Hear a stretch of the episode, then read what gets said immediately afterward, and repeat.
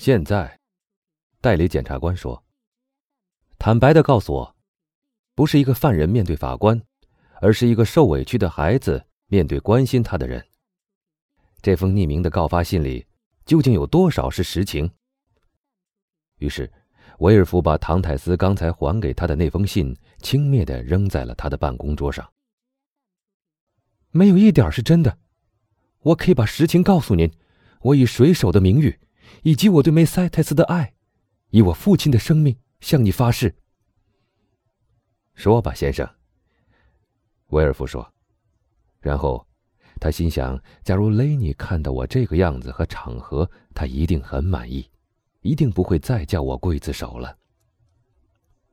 呃，我们离开那不勒斯以后，莱克勒船长就突然得了脑膜炎。我们船上没有医生，而他又急于要到艾尔巴去。所以沿途没有停靠任何港口，他的脑子越来越不清楚了。在第三天快要过去的时候，他知道自己快不行了，就叫我到他那儿去。我亲爱的唐泰斯，他说：“我要你发誓完成我将要你做的这件事，因为这是一件非常重要的大事。”我发誓，船长。我回答说：“好，你是大副，我死后。”这条船由你来指挥，把船驶向厄尔巴岛去，在费拉约岛靠岸，然后去找大元帅，把这封信交给他。也许他们会给你另外一封信，叫你当次信差。你一定要完成这本来应该是我去做的事，并享受他所带来的一切荣誉和利益。我一定照办，船长。但也许我去见大元帅时，不像您预期的那样顺利。万一不让我见到他呢？这儿有一只戒指，拿着它求见就不会有问题了。船长说完，就给了我这只戒指。他交给我的正是时候。两个小时后，他就昏迷不醒。第二天，他就去世了。你当时怎么办了？我做了我应该做的事。不论谁处在我的位置上，他都会那样做的。不论在哪里，一个人快要死的时候，他的最后请求都是神圣的。对一个水手来说，他的上司最后的请求就是命令。我向二八岛驶去，第二天就到了。我命令所有的人都留在船上，而我自己一个人上岸去了。不出我所料，我想见大元帅，却遇到了一些麻烦。我把船长交给我的那个戒指拿了出来，元帅看过之后，马上就获准了。他问了一些关于莱克勒船长去世的事，而且正如船长所说的那样。大元帅给了我一封信，要我带去给一个住在巴黎的人。我接过了那封信，因为这是船长命令我这样做的事。我在此地靠岸，安排了船上的事，就赶快去看我的未婚妻了。我发现她更可爱，比以前更爱我了。但得谢谢莫雷尔先生，一切手续都在以前办好了。一句话，很顺利。再就是我请人吃喜酒了。再过一个小时，我就已经结婚了。我本来是预备明天动身到巴黎去的，由于这次告密，我就被捕了。我看您现在和我一样，是很鄙视这次告密的。是的，威尔夫说：“看来这像是事实。即使你有错，也只能算是疏忽罪。而且，既然是奉了你船长的命令，这种疏忽罪就不算什么了。”你把从厄尔巴岛带来的这封信交给我们，记下你的话，然后回到你的朋友那里去吧。需要你的时候，你再来。那么，我是自由的了，先生。唐泰斯高兴的喊道：“是的，你得先把那封信给我。已经在您这儿了，他们早就从我身上把它搜去了。还有其他的信，我看到都在那包东西里面。”等一等。正当唐泰斯去拿他的帽子和手套时，代理法官叫住了他。那封信是写给谁的？是给诺瓦蒂埃先生的，地址是巴黎高海龙路。即使是一个霹雷炸响，也未必能使他维尔夫如此震惊，如此的意外，猝不及防。他倒在椅子里。匆忙的翻着他的口袋，带着恐怖的神色盯着他。高海龙路十三号，诺瓦蒂埃先生收。他轻声的念着，脸色变得十分苍白。是的，唐泰斯说，他也吃了一惊。难道您认识他吗？不。威尔夫急忙回答：“国王忠诚的奴仆是不认识叛匪的。”那么说。这是个谋反案了吧？唐泰斯问。他本以为自己获得了自由，但现在比以前更加惊慌了。但是，我已经对您说过，先生，我对信的内容是一点儿也不知道的。不错，但你知道收信人的名字？威尔夫说。我要去送信，就不得不知道那个人的地址。这封信。你有没有给别人看过？威尔夫问，脸色变得越来越苍白了。没有，我可以发誓。没有人知道你从厄尔巴岛带一封信给诺瓦蒂埃先生吗？除了给我这封信的人以外，没有人知道。这就够了。威尔夫轻声的说，他的脸色越来越沉着。他的这种神态使唐泰斯满心疑惧。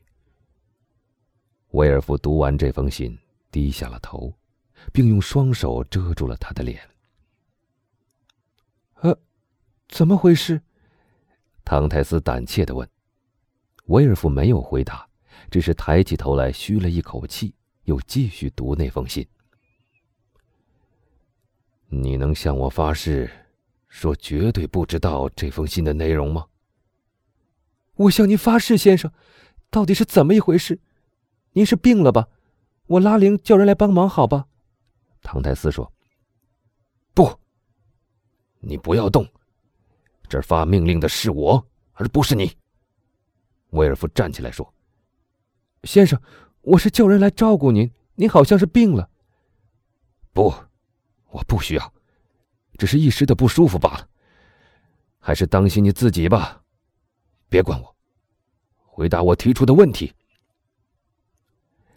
但他什么也没有提，只是回到了椅子上，用手抹了一下他那大汗淋漓的额头，第三次读了那封信。哦，如果他知道了内容，他轻声的说：“那他就完了。而且知道诺瓦蒂埃就是威尔夫的父亲，那我也就完了。”他用眼睛盯着埃德蒙·唐泰斯，好像要看穿他的心思似的。哈，用不着再怀疑了，他肯定已经知道了一切。他突然大声喊：“天哪！”那不幸的青年说：“假如您怀疑我，问我吧，我可以答应您的。”威尔夫费了好大的劲儿，极力想使自己镇定下来。他说。先生，这次审问的结果，你的罪名严重。我无法像刚才希望的那样立刻给你自由了。在做出这样的规定前，我必须先去同预审官商量一下。但我对你的态度如何，你是知道的。哦，先生，唐泰斯说：“您刚才待我像兄弟，是一个朋友，而不像是一个法官。”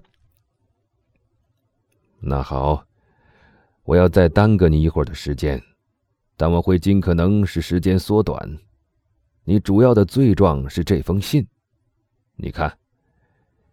威尔夫走进壁炉，把信投进了火里，直到它完全烧光。你看，我销毁了它。哦，您太公正了，简直是太好了，唐泰斯说道。听着，你刚才看见我所做的事了吧？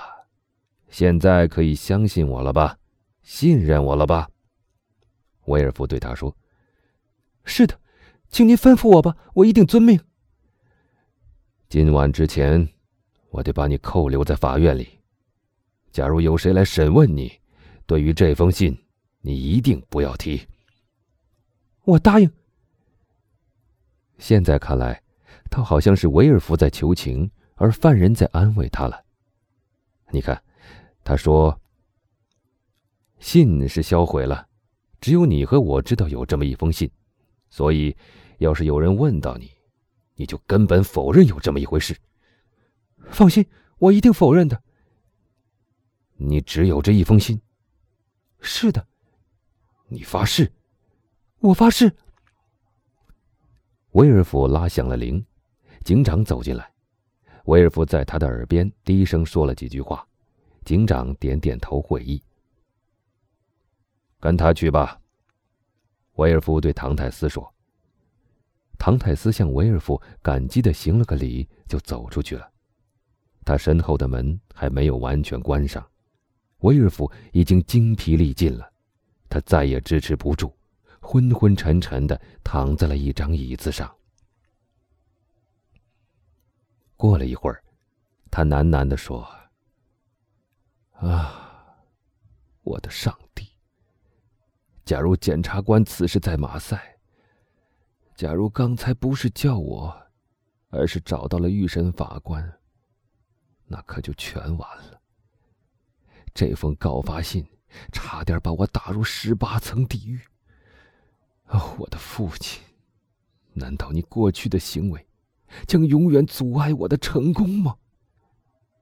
突然，他的脸上掠过了一丝微笑，他那犹豫的眼光变得坚定了起来，他似乎全神贯注的在盘算着一个想法。这个办法很好，他说。这封信本来就是使我完蛋的，它也许会使我飞黄腾达起来。他四周看了看，确信犯人已经离开以后，代理检察官就赶快向他新娘的家里走去了。